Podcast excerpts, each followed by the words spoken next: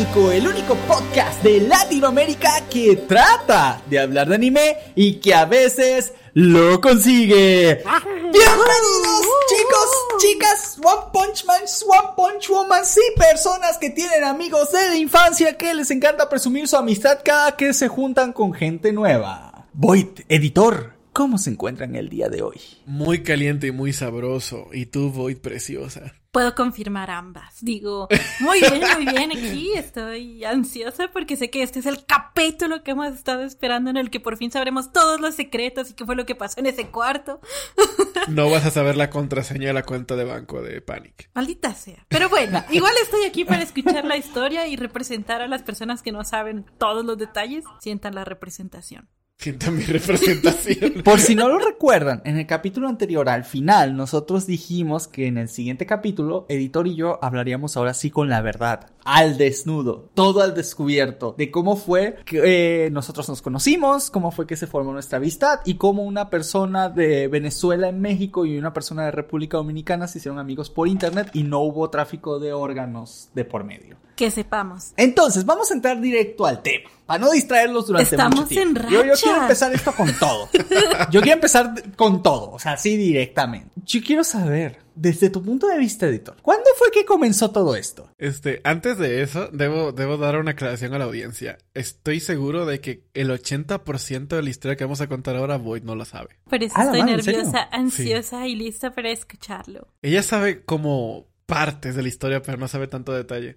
Pero yo diría que inicia, digamos, en el lugar donde, en, en el lugar donde nos conocimos tal cual, que fue un foro de anime. Para esto yo tenía unos 13 años, más o menos, 13, 14 años. Yo me la vivía en comunidades de internet. bonito. Está bien, chubi. Ok, no. en esa época, para los internautas que nos escuchan, que por alguna razón no saben lo que es un foro, porque es muy probable que así sea, ya, ya casi nadie los usa. Los foros, imagínense un grupo de Facebook. ¿Ok?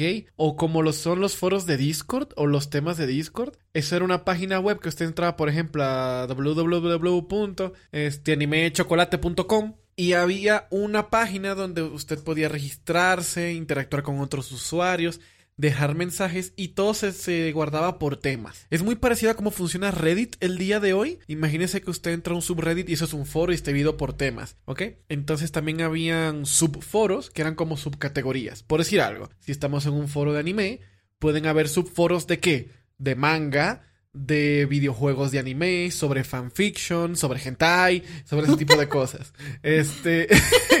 Era importantísimo aclarar eso. Sí, se Sí. Entonces las comunidades en internet en la época, como no había Facebook realmente, en ese, no había grupos de Facebook, la gente iba a foros de anime. Entonces, en un foro de anime muy específico, yo conocí a una persona que le llamaremos, para proteger un poquito la identidad de esta persona, la vamos a llamar Sella. Este, conocí, yo ¿El conocí, jugador de LOL? básicamente como el caballero del zodiaco. Sí. Este, y, y hay una razón muy, muy, muy bonita el por qué le vamos a llamar Sella.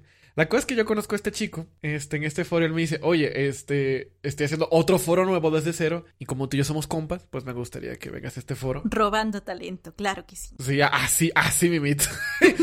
Porque ya yo estaba escribiendo fanfics en el, en el anterior foro, que fue ahí donde empecé a escribir fanfics. Él me dijo, no, ven, que yo, yo te voy a jalar para el mío. Yo quiero que tú me traigas gente al mío. Y yo, está bien, vamos a ver si me gusta. Pero cuando ya yo entré a este foro, a Anime Chocolate, ya Panic estaba ahí.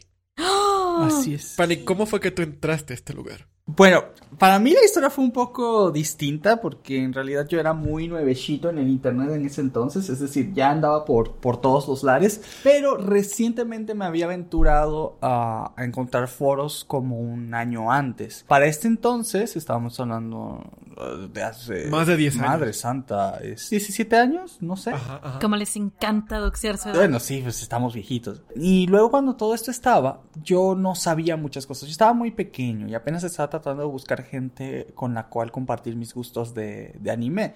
Porque al, aparte de una amiga, yo no conocía a nadie más que, que viera anime ni de mi escuela, ni de mis amigos, ni, ni nada de eso. O sea, sí tenía, un, tenía dos amigos que más o menos estaban empezando a ver anime, pero por mí. Pero había veces que yo quería nuevas recomendaciones, ver nuevas cosas, y como ustedes saben, en ese momento no era tan fácil encontrar anime. No había puestos piratas en cada esquina que te vendieran discos, no había plataformas de streaming por internet, no existía ni siquiera Netflix, faltaban algunos años para que siquiera esa madre se fundara.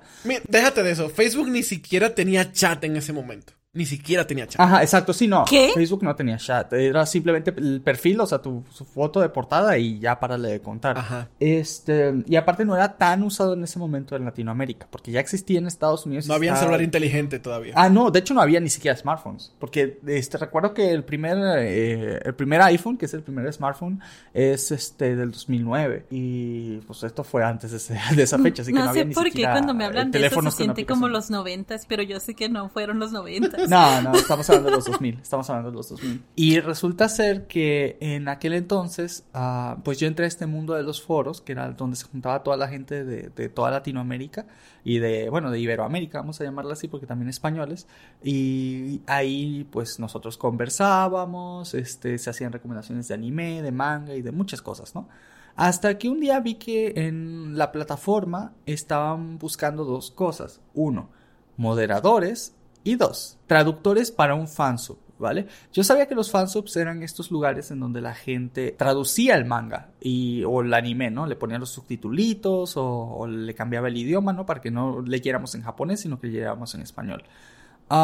entonces, yo recuerdo que que en este foro yo dije, ah, pues yo sé más o menos inglés, ¿no? Eso que mi inglés era súper básico, pero aún así dije, pues yo sé más o menos inglés y lo que no sepa, pues me ayudo con los traductores o aquí tengo unos diccionarios y me sirve para, para practicar. Les dije, oigan, pues buscan traductores, pues le entro, ¿no? Es muy gracioso cómo funciona todo el proceso interno de un fansub. Por ejemplo, en, en, en nuestro lo que hacíamos es que todos los paneles los enumeraban se pasaban por un cleaner, que es la persona que limpia los textos de diálogo en, en, japonés y que aumenta la resolución de la página manga en caso de ser necesaria, porque antes pues no había escáneres tan buenos como los que hay ahora. Y finalmente lo que hacíamos es que, eh, por ejemplo, aquí se nos pone, ¿no? Texto 1, texto 2, texto 3, texto 4, texto 5, ¿no? Ah, para algunos mangas teníamos como una relación con otros este, fansubs, pero de habla inglesa que nos pasaban sus líneas. Es decir, en el globo de texto 1 debería ir esto, en el 2 esto y así sucesivamente. Entonces tenías un documento como que dicen 300 globos de texto o, pues no necesariamente, una anotación podría ser un globo de texto o podría ser una, una expresión de un personaje. Cualquier cosa escrita que se vaya a traducir eh, era una numeración. Porque yo siento que esto está más organizado que un editorial de manga real. Sí, se siente como que está más organizado. No, no creo, no creo. Pero pues sí nos organizábamos bien. Y, este, y bueno, ya con, con, el trabajo que nos daban los de habla inglesa, ya nosotros íbamos poniendo los textos en donde iba. A mí solo me tocaba hacer la traducción, entonces yo entregaba mi traducción, a veces incluso en un blog de notas. Tenía que cuidar yo ortografía, que la traducción fuera coherente y este que todo, bueno, obviamente tuviera, tuviera sentido con lo que se está diciendo. Luego había otra persona que era el, el, revisor. ¿Por dónde tú mandabas esos archivos? ¿Por dónde se comunicaba tu equipo? Ah, todo esto era por, por email. Todo esto era por email. Nosotros también dentro de, del, este, teníamos Messenger. Me imagino el Panic chiquito Aquí están mis líneas. Saludos cordiales. De hecho, sí. De hecho, sí. De hecho, ayer estuve viendo los correos con editor para rememorar algo de esto y vimos precisamente los correos que yo enviaba este, con, con mis traducciones. Entonces, hubieron varios mangas que posteriormente se hicieron un poquito famosos, eh, aunque ya son bastante viejos para este punto, en donde yo participé en las primeras traducciones de los capítulos que hubo en español.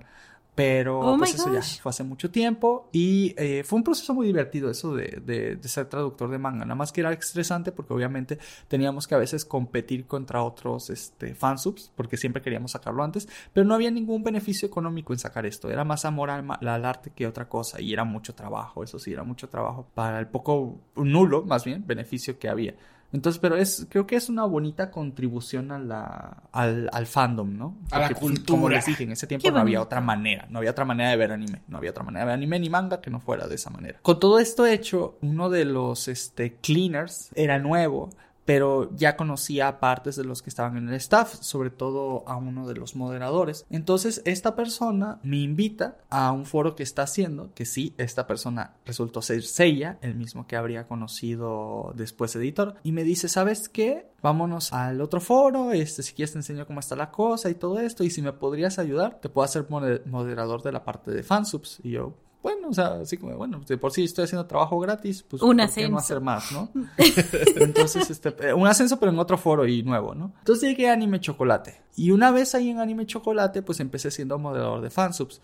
Para los fansubs que iban publicando en nuestra página, porque antes no había como estos, estas páginas que solo, solo fueran únicamente dedicadas a manga, eh, no había. O sea, había muy poquitas, ¿no? O sea, realmente, de hecho, y estaban súper escondidas. La página más grande de anime, en donde tú podías leer manga era en sí anime en aquel entonces, que también era un foro. Entonces ya era costumbre que mucha gente se fuera a los foros a buscar las descargas directas de, manga, ¿no? Porque no había ni siquiera visores online o algo así como hay ahora, ¿no? O sea, eso es... Eso es cosa relativamente nueva. Y bueno, la cosa es que así fue como terminé yo entrando a Anime Chocolate y entré directamente ya con un, puesto de moderación, por así decirlo. ¿Tú, ¿Tú entraste siendo moderador también? Yo entré como un simple mortal al cual le prometieron un puesto político. Básicamente las elecciones presidenciales y, y congresuales fueron ayer y yo estoy esperando a ver en qué oficina me ponen. Pero a todo esto, este, solamente para comentar un poquito cómo funciona esto, porque mucho el chismecito lo que pasó en Anime Chocolate entre Panic y yo y la gente de aquí es como un drama político divertido, como medio Death Note. Así que voy a introducir varios personajes, con tu permiso, Panic, para que la audiencia esté un poquito más como en contexto de las personas que, con las que vamos a interactuar. ¿Te parece? Adelante, échale. Ok, estamos Panic y yo en esta historia, ¿ok?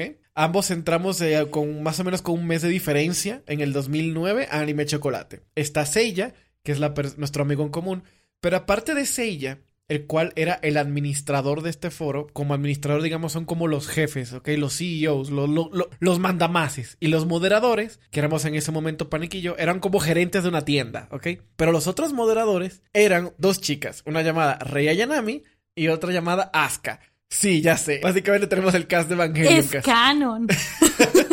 Pero las tres cabezas de, este foro eran Seiya, Rei y Asuka. Luego tenemos a otro gerente slash moderador llamado Shinigami, el cual va a tener un rol más importante en la historia. Pero acuérdense de estos cuatro nombres. Seiya, el amigo en común, Rei y Asuka, que son otros dos de los jefes, y Shinigami, que es un compa que va a entrar más adelante. Ok, ok. Cuando yo entro al foro, de Seiya básicamente me manda al departamento de recursos humanos, que quien lo lidera, lo, lidera es Rei Ayanami. Y Rei Ayanami me dice, eh, hola editor, ¿cómo estás? Bien, mira, un placer, mira tenemos estos foros disponibles, ¿ok? Tenemos fanfics para que lo puedas moderar o te damos esto o lo otro, pero queremos que moderes el subforo hentai. ¿Qué te sabían? ¡A la madre! ¿Tú no sabías esto? No, yo no sabía. Yo no sabía que te habían pues, puesto el foro de hentai. Güey, pues, es que en ese momento tenías tú como 13 o 14 años. exacto, exacto. Y además, yo tengo mis creencias religiosas, ¿me entiendes? Y en ese momento, como chiquito, era religioso. O sea, no me considero religioso ya, pero en ese momento era muy religioso. Entonces yo le dije a Rey, pues es que pues soy chiquito y quieres que yo maneje un subforo hentai. Y es como, sí, queremos que eh, pongas doujinshis, eh, diario, que recomiendes hentais, que pongas descarga directa. Y yo como de, wait, ¿qué? Pensé que moderar era simplemente ver que no se maten en el foro, que nadie diga groserías. No, no, no, no, no. Tienes que gestionar el contenido para traer gente para que vea hentai. Y yo como de, um, ¿y si me das fanfics? Ok, me dieron fanfics, pero Rey duró una semana tratando de convencerme de que me quede con el subforo hentai. Y nadie, nadie quería ese subforo y murió. Al final nadie se quedó con el, con el, con el subforo de, de hentai y se murió. Y yo me quedé con fanfics a partir de esa fecha.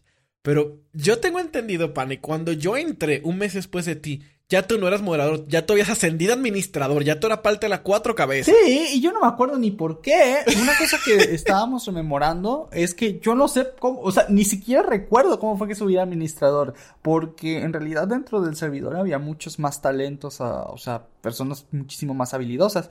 Creo yo, y quiero presumir que me ascendieron a administrador en ese momento por las conexiones que yo tenía dentro del mundo del fansub. Más que oh. por, más que por otra cosa. La cochina palanca. Sí, la cochina palanca, la verdad. Porque eh, yo no tenía tanto, este, yo no era tan activo ni en broma como los demás administradores. Había uno de ellos que era webmaster. De todos ellos, digamos que yo era tanto el menos activo en el server como al mismo tiempo no hacía tantas aportaciones como ellos. Y es que uh, ellos se tomaban el foro muy en serio. Muy en serio. Sí, muy en serio. O sea, trabajaban como burros como burros. Como si fuera un trabajo. Este, sí, sí, sí, sí, sí, como fuera un trabajo real, ajá. O sea, mantenían cada subforo, trataban de poner paneles para la actividad, tenían un control de qué tantas actividades hacíamos en el foro cada uno. O sea, en realidad se sentía muchísimo como un trabajo incluso para mí el día de hoy, ¿no? Eso era incluso, o sea, extraño para mí para la época porque así tal cual yo lo sentía como un trabajo, como una responsabilidad que yo tenía. Ahora, te digo, yo fui ascendido en algún punto administrador, pero, pero yo creo ahorita que fue por, por, mis palancas, no realmente ni por mi talento, ni por mi entusiasmo, ni todo, porque pues al fin de cuentas en ese momento yo todavía seguía traduciendo para, para el fansub, entonces este, mi atención estaba dividida obviamente entre, entre mi escuela, este, el, el fansub y, anime chocolate, entonces. Yo te pues apuesto que entre Seiya, Rey y Asuka querían ponerte un montón de responsabilidad, porque te voy a decir algo, Bobby. Y algo que Pani y yo comentábamos ayer, lo que estábamos recordando cosas de esto. En Anime Chocolate había más organización administrativa que todos los años que hemos tenido trabajando Panic Flash. O sea, se manejaba como una empresa, eh, no es broma. Se tomaban exageradísimamente en serio la organización y las responsabilidades. Que si tú entregaste temprano, que si tienes que subir tal panel tal día, o que si no... Era una, era una cosa absurda, era una cantidad de trabajo increíble. Básicamente, Panic, nosotros en el staff hubiésemos llenado como un, un edificio como con 30 personas trabajando diario. Y es que aparte, o sea, y es que sí había trabajo, porque en realidad habían asambleas semanales en donde discutíamos las nuevas ideas para promover la actividad en el foro. Y hacíamos, por ejemplo, torneos de waifus en donde la gente en el foro tenía que ponerse de firma, ya nadie sabe qué es una firma, pero usualmente cada que ponías un mensaje se te pone abajo como una imagen o algo personalizado, un mensaje personalizado y la gente que le iba a su waifu se tenía que poner la firma de su waifu y luego habían como votaciones, habían todo como un estilo de torneo que iba por llaves entre waifus de diferentes tipos, de diferentes series, o sea, y nosotros teníamos que hacer los PCDs, hacer el cronograma de qué días iban a haber qué enfrentamientos, y esto fuera todas las actividades normales del foro. Entonces, estos era uno solo de los ejemplos, era un solo de los ejemplos de, lo que había ahí adentro. Entonces, eh, pero sí hacíamos, sí hacíamos bastantes cosas. Entonces, al final nosotros terminábamos mucho en contacto con los demás. O sea, es decir, eh, todo el equipo de moderación y de administración, todos teníamos mucho contacto y hablamos uh, casi diario, ya sea por las reuniones o ya sea por Messenger o ya sea por, eh, que repito, no es el Messenger de Facebook que conocen hoy, es el Messenger antiguo, el MSN de, de, Microsoft. O también terminamos pues en contacto entre los mismos posts de, del foro, o sea, nos encontrábamos comentando en todos lados, ¿no? Dentro del mismo foro. Por eso es que creo que nos llegamos a, a, a, conocer entre todos tanto de alguna manera. Y sí, fueron, fueron días estresantes que, especialmente si soy honesto, no recuerdo del todo con cariño, pero en esa temporada fue donde más aprendí un montón de cosas que me sirvieron hasta el día de hoy.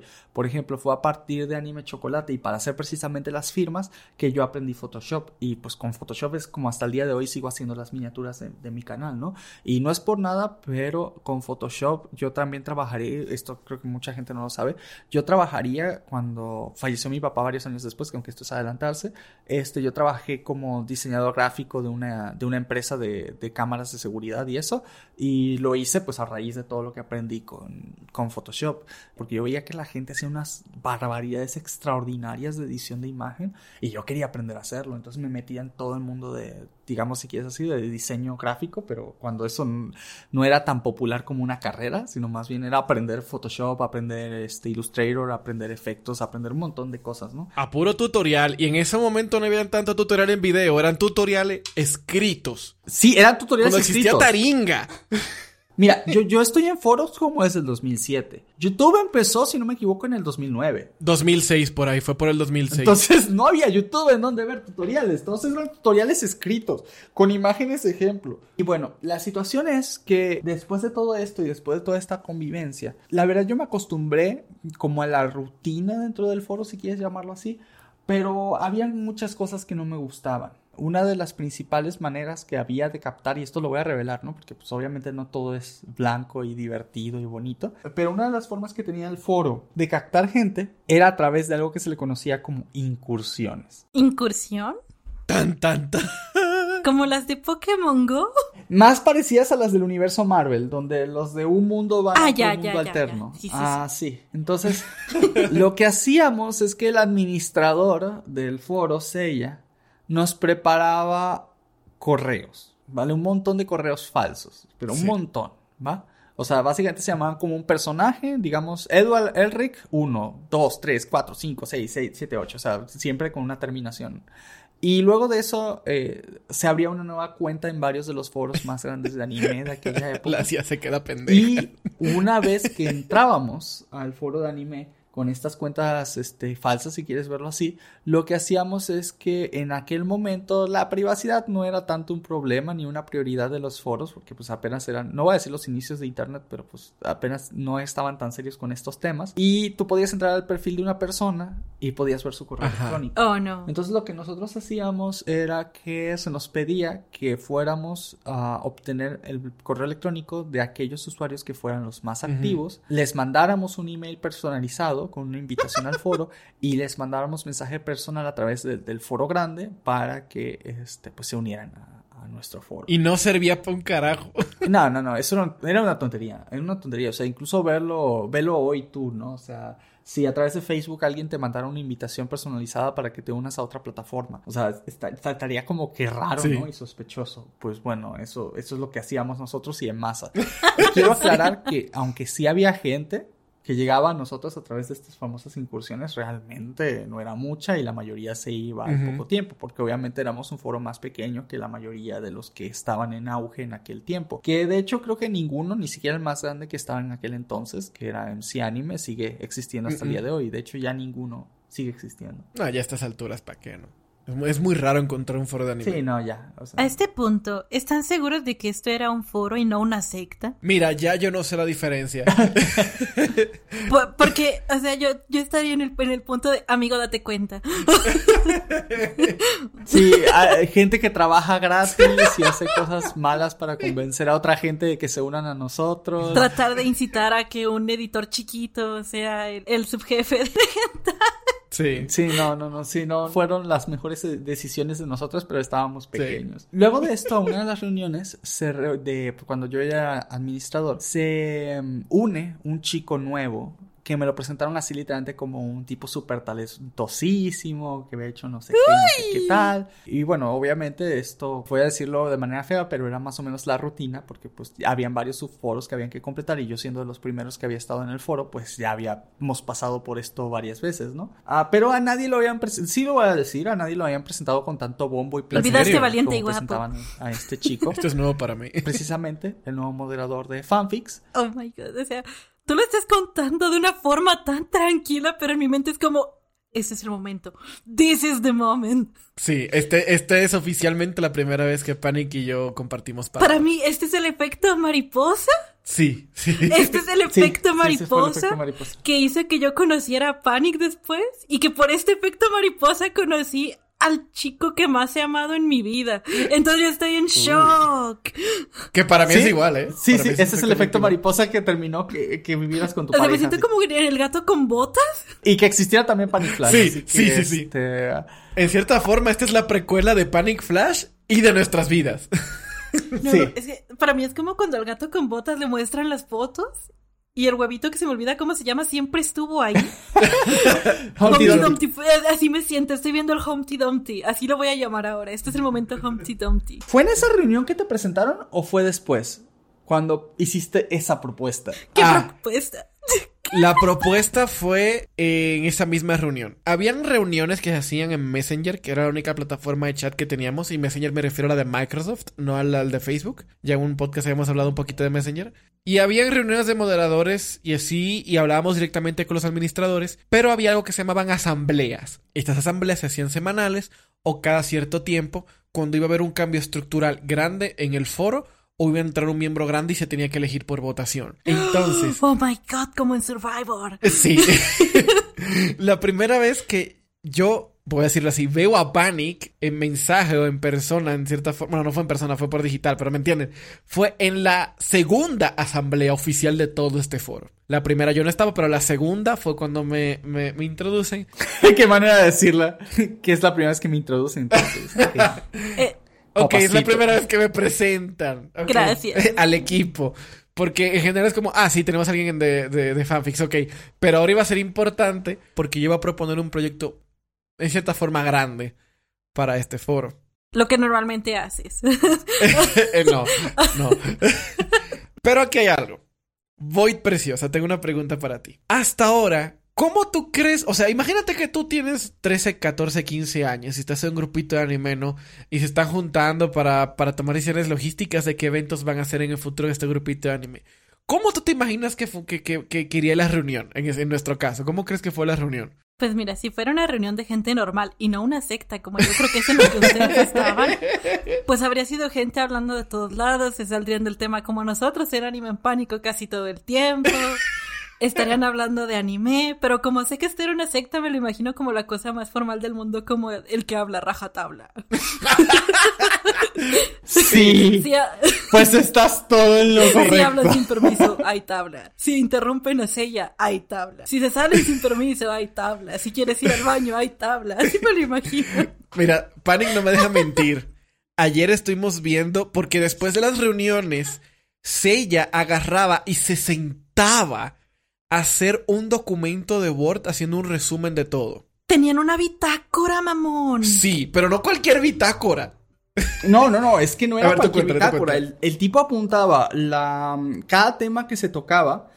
eh, primero hacía una lista de participación de quiénes habían estado en la reunión, quiénes ¿Quién llegó no, tarde? y su índice de participación. índice de participación, Y sí. su índice de participación, es decir, esta persona participó en el 25% de los temas. Y así, o sea, tenía un, uno de este, este, esta participó en un 3% de los temas. Con cosas muy arbitrarias, Sí. pero sí llevaba una cuenta de quién estaba, cuánto participaba. y Cuándo se decía. fue, cuándo Y entró. luego, en cada uno de los temas, ajá, cuándo se fue, o sea, por ejemplo, si te fuiste rápido de la reunión, este desglosaba cada uno de los temas, o sea, es decir, de quién habló, qué dijo qué, con capturas de, de, de la conversación y todo, para llegar a todos los procesos que eran de votación, o sea, por ejemplo, y en vez de decir, todos votaron porque editor sea el nuevo moderador, en vez de decir eso era tal, tal, Mensaje tal, por tal, mensaje. tal, en contraposición tal, tal, tal y tal y tal, este, dijeron que tal fue seleccionado como moderador. Por lo tanto, se le hizo esto y este proceso para entrar y entrar y hacer esto y aquello, ¿no? O sea, y eran minutas bastante formales y largas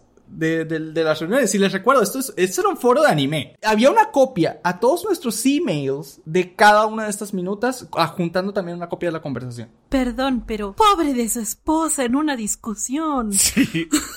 Hasta crees que va a tener esposa. No, pero imagínate una discusión con alguien así. Como, ok, sí, yo fallé hoy, pero tú en 1997 Así justo. olvidaste cerrar la llave de afuera. Ok, acabo de mostrarle a Void en pantalla una de estas copias de estos documentos. Y el de la tercera asamblea tiene 3106 palabras, 7 páginas. Seas mamón, o sea, ese, ese tipo tiene escrita la palabra Godín en la frente.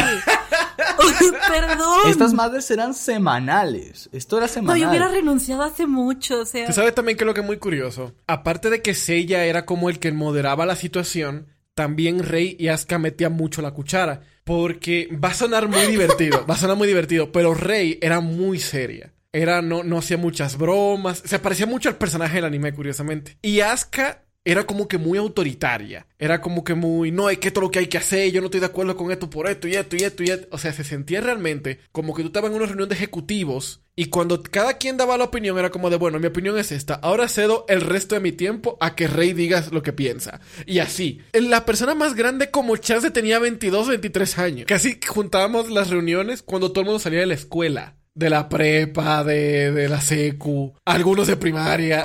chiquito, ¿qué hiciste ayer? ¿Jugaste el juego que te presté? Sí, no, tengo una reunión de foro, ahorita tengo que organizar un torneo, luego de eso tengo que juntarme con los moderadores para ver esto y aquello.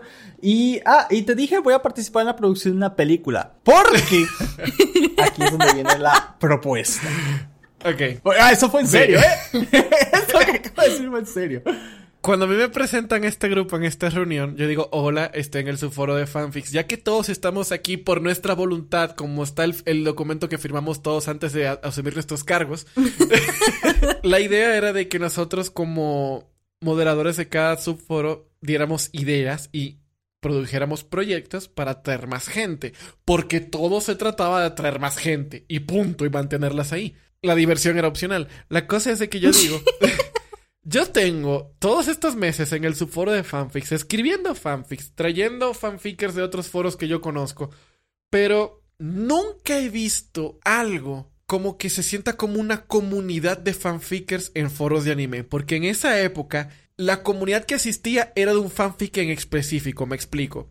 Estaba el escritor o escritora, tenía su fanfic y tenía comentarios en su fanfic Correcto. era muy raro que los escritores fueran a comentarle a otros y que se leyeran entre ellos. Esto era un foro chiquito, así que los gran mayores de fanfics eran muy diversos, así que si yo escribía un fanfic sobre un videojuego, lo más seguro es que a ti no te gustaba y el fanfic que tú escribieras era un anime que yo ni siquiera he visto. Entonces como que casi nadie se leía. Pero aún así era un poquito activo. Éramos como 6, 7 fanfickers que escribíamos más o menos semanal, actualizábamos. Pero yo digo, vamos a traer más gente y vamos a hacer algo muy padre. ¿Qué tal si hacemos una premiación como los Óscares? Vamos a nominar a cada fanfic en género de mejor eh, fanfic de acción, mejor fanfic de romance, mejor fanfic de comedia. Y hacemos como una pequeña premiación. El jurado van a ser varios administradores de aquí, este, yo como moderador, etcétera. Vamos a leer todos los fanfics de este foro que han salido Tú este... también, o sea. Vamos a leerlos O sea- todos. No, y es que, déjame, le interrumpo un momento. ¿Tú te imaginas a este tipo, Seiya, que hacía las minutas así? Bueno, déjame te digo algo, te doy un spoiler. El tipo también hacía fanfics. Ah, no. Esos fanfics. No, mira, yo no he visto persona más obsesiva a escribiendo un fanfic que es ella. Nadie. No, es más, no creo que exista. Eran Honestamente. kilométricos, kilométricos. O sea, no, no solo porque fueran largos, sino que además de ser larguísimos, tenían un lenguaje súper, con palabras poco comunes, súper am, enrebosado. Es como cuando le dicen en México que le echan demasiada crema a tus tacos, o sea, que está demasiado rimbombante. Tenía perfiles de personajes kilométricos. De hecho, no sé si te recuerdas, Panic, pero él, muchos de estos documentos que eran como previos al fanfic, él le llamaba Biblias. Sí. Y, y él, lo- y él lo estructuraba como una wiki. No estoy, no estoy mintiendo. Es- era una cosa absurda. Y me Ah, leí su dos. pinche. Eran de Evangelion, ¿no? Sí, eran de Evangelion. Era uno de. Evangelion y el otro no me acuerdo exactamente de cuál era. Creo que era de Claymore. No, no era de Claymore. Tenía mucho tiempo libre, ¿verdad? No tienes una idea. Yo no tengo ni idea de dónde saca. Se supone que ese tipo trabajaba. Y, y estamos seguros de que trabajaba porque supimos luego de su vida, pero. Pero ¿de dónde sacaba tanto tiempo para hacer tanta vaina? O sea, de verdad, o sea, yo, yo tengo un canal de, de YouTube junto con ustedes, ¿no? Y nos las pasamos todo el día ocupados y siento que no hacemos ni la mitad de documentos No, escritos no, ni no, material de lo que ese tipo hacía. Y esto tiene múltiples capas. Esto se va a poner más complejo. Más al final se van a dar cuenta de, de este chismecito. Y quédate con que los fanfics eran de Evangelion. Quédate con que los fanfics Ya, eran de ya con Evangelion. se- Gracias. todo estaba bien, la Biblia estaba bien, conozco a fanfickers que hacen eso, pero realmente no conozco a muchos que decidan como de cómo se me antoja hacer un fanfic de Evangelion. Es más, delante de Dios y delante de Panic, que no me dejen mentir. Fácilmente para tú leer los fanfics, a lo que él le metía realmente cariño, tú tendrías que chuparte algunas 700 páginas antes del primer capítulo. Es en serio. Es que hay escritores que te van mostrando los personajes mediante vas leyendo la historia, ¿no? Y vas más o menos entendiendo, ah, este personaje, esta locación, no. Él te pone la historia de la humanidad antes y luego te dice, ok, en el año 2023 y empieza a contar su historia. Dominicanamente expresaré lo que hay en mi corazón. ¡El diablo! Y es que, bueno, al editor se le ocurrió una idea de hacer una premiación estilo los Oscars, como dijo anteriormente, para promocionar al foro. La primera idea era de que iba a ser un tema en el foro y poniendo los nominados, iba a ser por votaciones, etcétera. Pero después empezó algo que durante toda mi vida se ha quedado y es que empiezo a complicar las cosas de más. Le- les voy a dar uh, un, po- un poco de spoiler de cómo he sido yo testigo de esto. En un regalo de cumpleaños le pedí a editor que me hiciera el cover de una canción y me terminó haciendo una animación. Sí. Me terminó haciendo hasta el video musical de la canción, entonces ya veo que no ha cambiado tanto. Em, Le he bajado mucho, Le, le- le he bajado a complejidades así. Pero eh, eh, yo no creo que volvería a hacer lo que, lo que voy a, lo que estoy a punto de contar otra vez en mi vida. La cosa es de que dije, ¿por qué no lo hago animado? Porque de todas formas, ya sé para este tiempo yo manejaba animación 2D, animación 3D. Este. Y yo digo, estaría divertido para que funcione más el engagement de que venga gente. O sea, imagínate, tú, Boyd, en el 2009, 2010, tú escribiendo un fanfic y te dicen que hay un foro de anime. Que si tu fanfic es bueno, tú vas a aparecer en una premiación animada, como si fueran los Oscars, y que iban a poner tu fanfic con bombos y platillos y van a decir, ah, el fanfic trata tal cosa, y que ganas un premio al mejor fanfic de romance del año. O sea, tam- también son interesantes, supongo, ¿no? Mi cochina alma es poco pago en comparación, donde tengo que firmar. Yo necesito ese tipo de publicidad y quiero mi premio. ¿Dónde firmo? bueno, para hacer la historia muy larga, este, yo propongo esto y todos se quedan en la reunión como de, ¿cómo diablo tú vas a hacer eso? Pero ya yo tenía de, la- de, de mi lado a Seiya, que él sabía lo que yo, lo que yo podía hacer, y él dijo, lo va a hacer. Todos me dijeron como de, ok, cool, suerte, dale para allá. La idea era de que yo iba a tomar este, a cada uno de los nominados, los nominados iban a ser dibujados por mí, más otras dos personas que me ayudaron con los dibujos. Iba cada quien llevar a dos invitados, en lo posible personajes de su fanfic. Por ejemplo, si Void hace un fanfic de Pandora Hearts, ella va a llevar a Break y va a llevar a... Break otra vez. Ok, dos Break. Si Panic hace uno de Kobayashi, él va a llevar a Kobayashi y a Kana. Todos sabemos que va a llevar a Megumin. La cosa es de que empecé a buscar miembros del foro que iban a estar animados, pero también como nepotismo tienen que ir los moderadores, tienen que ir los administradores, entonces esta es la famosa la historia que contamos en aquel podcast de que hice a Panic Negro. Sí. La cuota. sí, para terminar un resumen porque también tenía una historia, esta película tenía una historia, no fue una simple premiación. Habían presentadores, y no sé si te acuerdas esto de Panic, pero los presentadores de toda la premiación era Goku, L de Death Note y Lucy New del, del anime del Feliz. Y Lucy cambiaba de New de- con New de forma muy random durante la presentación. Ellos presentaban cada categoría, ellos tenían beats que hacían chistes con la audiencia y todo. Y tenían como sus diálogos. Y toda la película fue eh, con actuación de voz en español. Cada personaje tenía su actuación de voz. ¿Cuánto tiempo te tomó hacer eso? Fue casi un año, ¿no? Seis meses. Seis meses. Seis, ocho meses más o menos, sí. Pero trabajándole diario. Sí, diario, diario, diario. Este... El diablo por dos. Se grabó con estos micrófonos viejos que habían en los cibercafés que costaban como 10 pesos, que parecía como un espagueti. Este, y se conectaba directamente a un puerto de micrófono a computadora y se oía todo horrible. La cosa es que al final, digamos, como en toda premiación hay un premio mayor. Era como un símbolo bonito para los, escri- para los escritores de fanfickers. Entonces era como de, ok, ¿quién se va a llevar ese premio? Y yo como de, no quiero que me funen, porque todos saben que yo estoy decidiendo cuáles son los fanfics que van a ganar. Así que yo hice la, la marvelada de que el premio mayor lo ganamos todos al mismo tiempo. Ah, son, son los amigos que hicimos en el Sí, camino. literalmente, literalmente. Sí, sí, sí. O- o- pero, pero, ok. Por, por temas, por temas, sí hubieron Sí, ganadores. hubieron O sea, ganadores, sí. Tema 1 hubo ganador, tema 2 hubo ganador y así sucesivamente. Solamente que el premio mayor, como el Oscar de la mejor película, si quieres verlo así, ese fue el que fue para, para todos. Oye, y que no es por nada, no es por nada, pero sí estaba medio divertido, o sea, si alguien fuera del foro veía la película, no le iba a entender casi nada. Pero los que eran del foro entendían casi todo porque eran de chistes muy internos de los escritores, de los temas que se hablaban. Pero también algo que se me hizo muy divertido es que cada ganador de fanfic, su premio, aparte como decir a tú ganaste, era de que podía elegir algún cantante que tenga la cultura anime o del manga o japonesa y va a cantar un número musical, porque le- como los Oscar y las premiaciones hay números musicales. En mi caso, yo invité a Daft Punk, tocó dos veces. Este. Estuvieron los del opening de Vampire Night y dibujamos a los artistas cantando en el escenario. Y era, y era muy divertido. Pusimos incluso a Konata de Lucky Star con esta otra chica tocando en la pirámide de Daft Punk junto con ellos dos. Pero bueno, la cosa es que estuvo muy padre. Se fue literalmente una película. Sin querer, logramos hacer la primera película animada de toda República Dominicana. Y estuvo un estreno local en cines. Lo vieron aproximadamente como 140 personas en una sala de cine grande. El Humpty Dumpty cada vez se hace más irreal. Sí. Sí. De hecho, hay invitaciones físicas. Este, creo que Panic todavía tiene una. La guardé por muchos años hasta que lo conociera en Sí, persona. sí, todavía tengo la mía. Claro que lo tengo. Y editor chiquito volvió a la escuela y le dijo, yo hice todo esto ayer, ¿tú qué hiciste?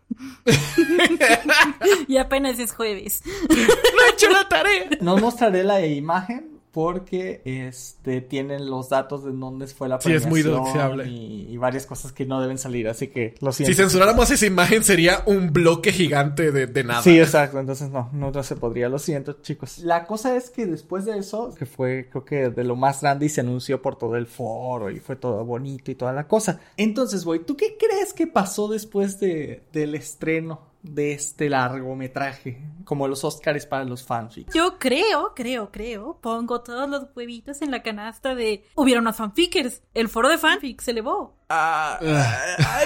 no. Yo, yo, yo se hubiera conocido, yo, yo hubiera ahí, yo me hubiera mudado de donde estaba.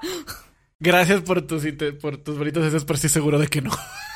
Mira, lo que pasa es que cuando tú haces cualquier tipo de producto audiovisual, vamos a suponer que tú eres un nuevo artista y te quieres dar a conocer, tú no puedes, y esto es una recomendación sobre todo para aquellos que son ilustradores, youtubers o, lo que ustedes gusten, si tú creas material original totalmente desde el inicio, como nadie te conoce, a menos que seas muy pero muy bueno, no vas a recibir seguidores. Ahora, cuando haces digamos algo así como fanarts o haces alusión o no sé si tienes un canal por ejemplo de YouTube o algo a cosas que sean famosas o que sean trending es más probable que la gente te encuentre y después cuando hagas tus cosas originales pues ya te conozcan y tengas más seguidores entonces con esto en mente la, la, la película tenía un defecto y es que como todos los chistes eran internos no. y casi todas estaban No. hechas para personas que estaban dentro del foro pues la gente que estaba afuera, como dijo editor, no entendía Sí. nada.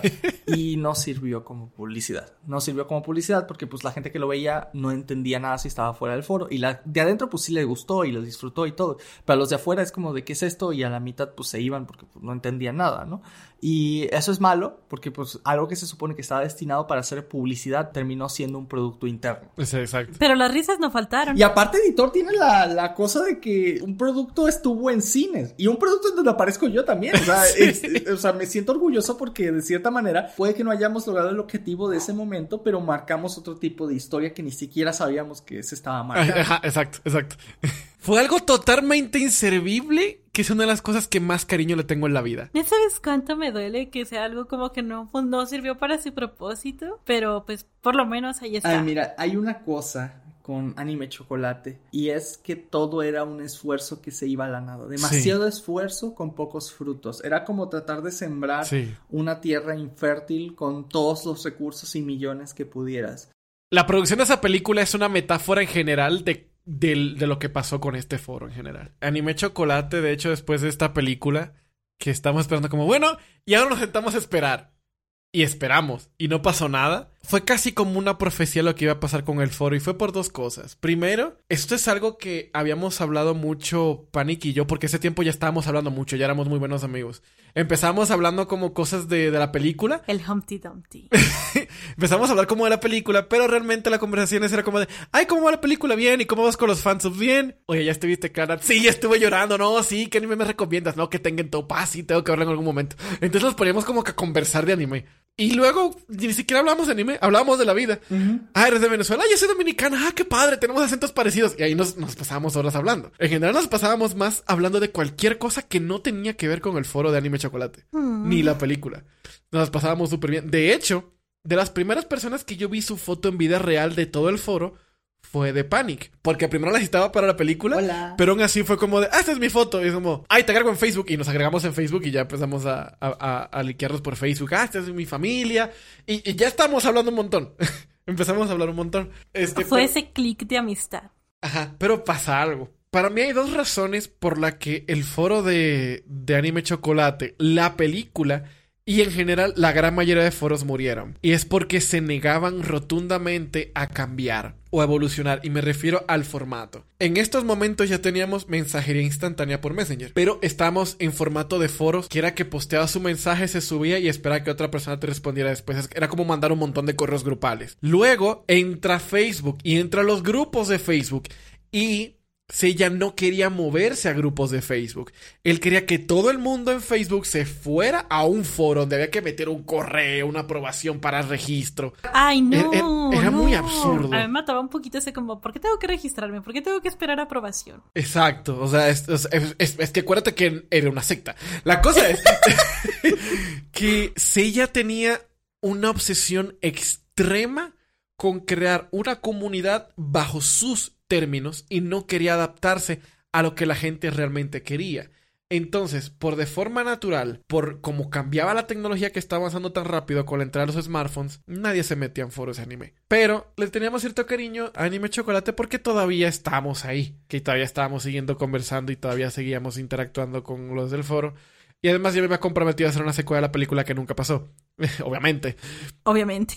no, y aparte que porque las cosas en el, en el foro de por sí no iban muy bien en términos generales.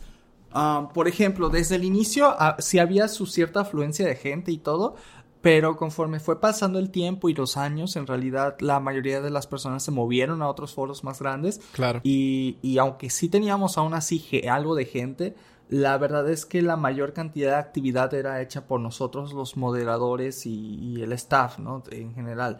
Y eso es feo porque es como ir a una convención de anime, por así decirte, y que la mayoría de las personas que estés viendo sean la gente de los stands, de las tiendas, del presentador del, del, escenario, pero no hay gente comprando. Entonces, eso fue lo que nos pasó. Había más gente haciéndose cargo de todo y haciendo actividades de todo. Y todo, todos nos pedían que incentiváramos la participación de las personas, pero el problema es que ya no habían personas que hubieran para participar en primer lugar, ¿no? Entonces, por mucho que incentiváramos la participación e hiciéramos un montón de planes, pues no servía si no había, si no había gente en primer lugar que, que, estuviera ahí ya, ¿no? Y esta metáfora me gusta mucho porque si alguien entra a esta convención, entra y ves que todo el personal de los, los stands están vacíos. Y todos los del stand están en una esquina hablando entre ellos. Intentas hablarles y no entiendes lo que está pasando. Ay, no. Sí, así que bajo ninguna circunstancia esto hubiera tenido futuro. O sea, viéndolo en tiempos presentes, no, no, esto no iba a llegar a ningún lado. Y a veces se siente que estábamos haciendo como, como este personaje griego, como Sísifo,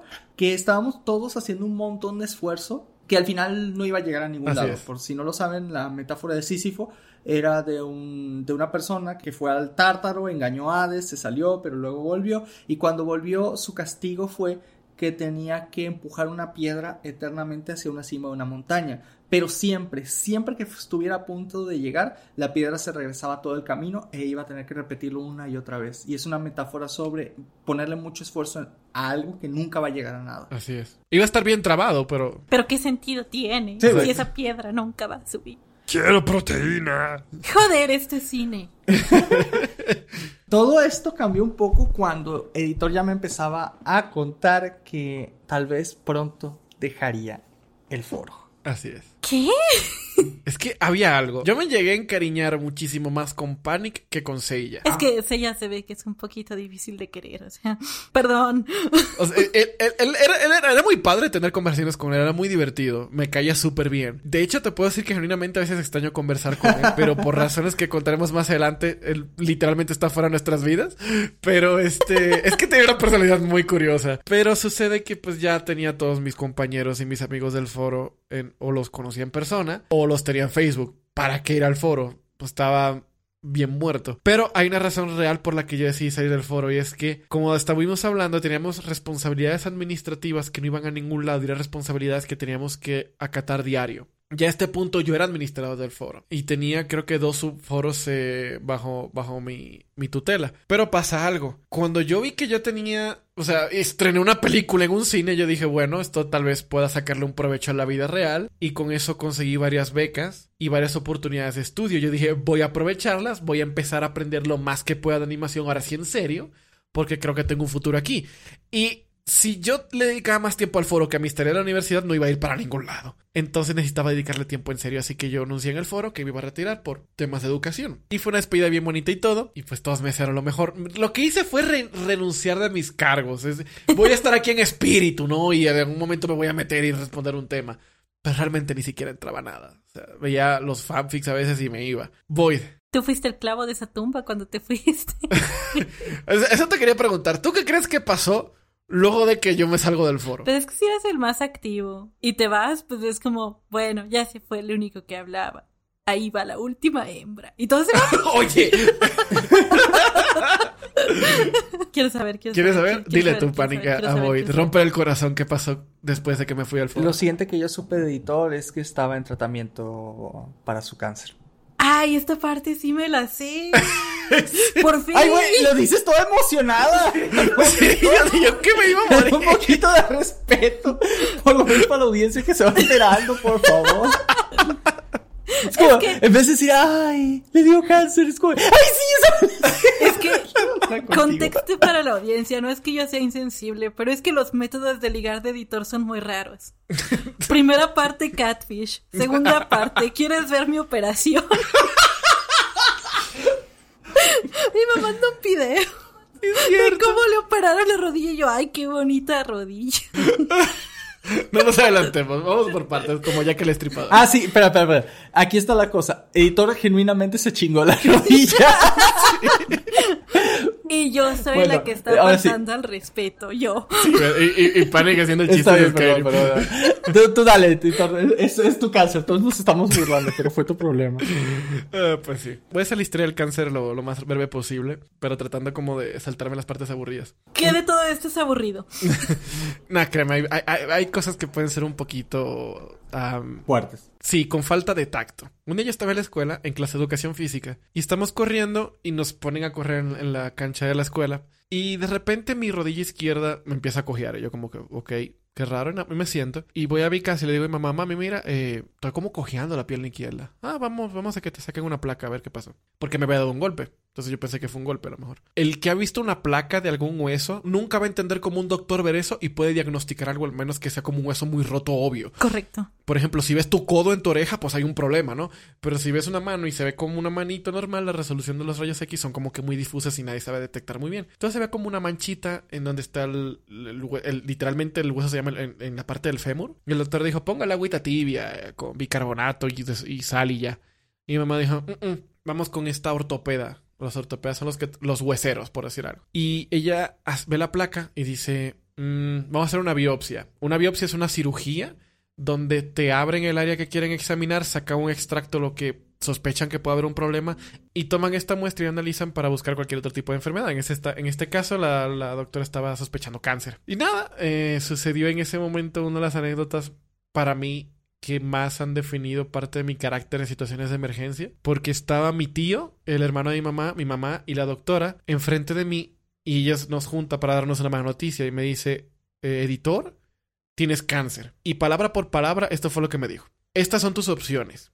Lo más probable es que te mueras. Lo segundo es que podríamos cortarte la cintura hacia abajo. O lo tercero es cortarte la pierna izquierda completamente. ¿Qué hacemos? Yo tenía 17 años. Y me preguntó a mí. Madre de Dios. Mi mamá llorando por una esquina y mi tío, que es la persona más macha que conozco en el mundo, hecho una bola de lágrimas. Y yo lo que le dije a la doctora, Dios es el que sabe lo que hay que hacer, usted dígame qué hacemos y le damos. Madre. Me recomendó una ortopeda oncóloga. Ortopeda es huesera, oncóloga es una persona que trata con cáncer. Entonces ella era la única de todo el país que trataba cáncer de hueso. Era la única que existía. Y ella se hizo muy amiga de la familia. Hicimos la biopsia una vez. Tomamos la muestra de la biopsia y la mandamos a un, al Instituto de Cancerología de Miami para que hicieran una muestra para identificar qué tipo de cáncer era. Porque sabíamos que era cáncer, pero no cuál. Y luego me diagnosticaron un, este, un osteosarcoma. Este, tal vez se está confundiendo los nombres. Perdón a, la- a las personas que sí saben de medicina y me están escuchando. Que es un cáncer inoperable. Entonces nos dijeron eso es inoperable, van a tener que cortar la pierna. Y le digo a mi mamá, ¿sabes qué? Vamos a hacer un esfuerzo y vamos a mandarlo otra vez. Estamos orando mucho a Dios. Este, tal vez me pongo un poquito religioso, pero estoy contando las cosas como pasaron. No, adelante, adelante. Este, yo le digo a mi mamá, vamos a, a orar por esto, vamos a poner a la familia en oración. Este, lo mandamos una segunda vez, nos dieron el mismo resultado. Seguimos orando y la tercera vez lo mandamos y literalmente tengo este correo todavía donde las palabras del doctor en jefe del Instituto de Cancerología de Miami empiezan diciendo, no sabemos cómo pasó esto. Segunda línea, pero se volvió un osteosarcoma, es operable. Cuando saquen todo, por favor, mándenos esta muestra para poder estudiarla para saber qué pasó. Wow. Y así de simple, mi doctora me hace cirugía, me, me saca toda la rodilla. Yo le di una camarita para que lo grabara porque quería ver la operación. Este, y tengo como tres clips de mi rodilla toda abierta, así parece una escena de, de una película de horror. Void lo ha visto. Qué forma de coquetear. Sí, pero funcionó. Eh, la cosa es de que cuando yo me despierto de la cirugía, nada más veo que mi doctora me da un bote de shampoo lleno con un líquido, me lo da en la mano, pesado un montón y me dijo, ahí está tu muerte, ese es tu cáncer. Está, es- eh, no, no te va a pasar nada. Y al día de hoy tengo mis dos piernas y una cicatriz que el que me pregunte le digo que fue una pelea de machetazos. Confirmo, lo he visto. Bueno, mientras editor estaba pasando por todo esto y esto que se comió muchas partes muy fuertes de todo lo que pasó. Paralelo a esto, pues yo seguía en el foro normal, ¿no? En, en- en las actividades del día a día. Ya él había abandonado, ya, ya él no estaba con nosotros en el foro, no, afortunadamente sí en la vida. Y, eh, Dios mío. y bueno, Seiya estaba empezando a volverse un poquito más intenso con eso de traer gente a toda costa, de mantener la actividad sea lo que sea, de poner de todo tipo de, de, de, de- de actividades. Y esto no está mal, por ejemplo, si tú tuvieras una comunidad ahorita, ¿no? Que existe de Discord y la quieres mantener activa, todo eso tendría su funcionalidad, pero en aquel momento ya estábamos tratando de ponerle vipa por a un muerto. Entonces, pues, Qué maldita metáfora. o sea, estamos tratando de curar a Rengoku con Vaporub, ¿no? Y pues no, Soporta, no, no, Rengoku. porque ya no respiraba. Él decidió hacer como, como una actividad que de hecho tú para ese entonces ya estabas, ¿no? Para la carrera de toques. Sí, sí, yo estaba, pero viendo de lejito. Hizo una actividad ahí toda rara donde la gente tenía que darse toques, que era que este era como una carrera por ver quién respondía más rápido cuando el anterior dejó un mensaje y no sé qué. La verdad nunca entendí para qué servía esa actividad más que para spamear mensajes, porque otra utilidad no tenía. Era una estupidez, era una Y, estupidez. y la verdad es que nadie le peló. Nadie le peló, o sea, la verdad es que ya ni siquiera yo mismo participé más que dos o tres veces, pero pues duró tanto tiempo que no tenía, es que ya no tenía ningún sentido. No, no, no. Y pasó todo esto durante tanto tiempo que... que... Bueno, dile tu editor cómo funcionaba. Era una cosa muy estúpida. Imagínate que estás en un video de YouTube, ¿ok? Y dejas un comentario. Toque para Void. Y luego Panic me dice, toque para editor. Y luego tú le dices, toque para Panic. Y así. Eso era. ¿Qué sentido tiene eso? ¿Revivir mensajes? Ajá. Ajá, él quería hacer parecer el foro activo porque estaban entrando muchos mensajes. La cosa es de que le asignó a cada quien en el foro porque había una cosa con, con Seiya y era que él trataba de complicar las cosas de más en un sentido eh, organizativo. Tú dirías, ok, vamos a hacer una cosa de toques, puro spam de mensaje. No, él lo hizo con una temática de Fórmula 1. Void va a ser de la escudera española y su carro es un McLaren. Panic es la escudera venezolana y su carro es un Lotus. Y nosotros como de... ¿Y eso qué? Y el que hiciera más mensajes al final del día avanzaba a su escudería y la ponía en una posición de primer, segundo lugar, tercer lugar, cuarto lugar. Y él mandaba reportes diarios por mensajes de en qué escudería quedó cada quien y en qué posición quedó cada quien según la guerra de toques. Ojalá nunca sea gerente. O sea, de verdad, ojalá nunca sea gerente en un call center. Adivina cuánto tiempo él duró con esta guerra de toques, o esta carrera de toques. Un año. 63 días contaditos. Pero hasta que se murió la carrera de toques.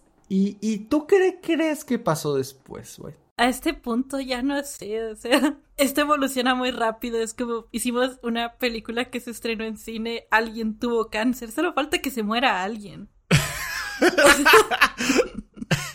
Ay, ¿Qué? ay. Tú dile. ¿Recuerdas que eran varios moderadores, no? Ay, no. Estaba Seiya, estaba No. Asuka, bueno, Asuka, y estaba Rey. Bueno, también yo era administrador en ese entonces, pero bueno. Ocho días después de que acabó la carrera de, de estos toques raros, hay un comunicado que hace Seiya. Y es que, ni es que ninguno de nosotros lo esperaba, pero una de las administradoras del foro, llamada, que era la que estaba con el seudónimo de, de Rey Ayanami, falleció ¡Seas de mamón! un paro cardiorrespiratorio o algo así. Sí. De hecho, tienes el mensaje, ¿no, editor? Sí, vamos a hacer algo. Te voy a poner el mensaje Void para que tú lo leas. Contexto. Ay, lo dices tan feliz, güey. Yo tratando de ponerlo todo triste. Ok, ok, voy a decirlo más serio. Creo que tenemos un problema en cómo reaccionamos.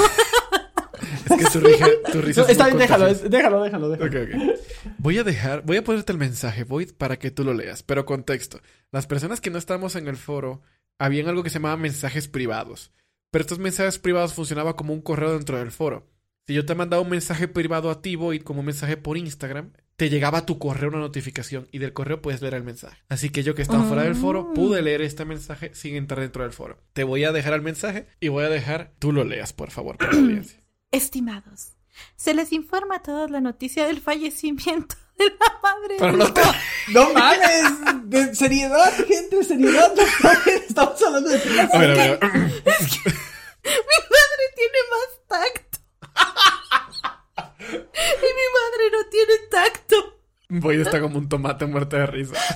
Denle un segundo, Boyd, por favor. Eh, a ver si entendí bien. ¿Está cagándose de risa con la nota de muerte de alguien? y lleva una línea del mensaje.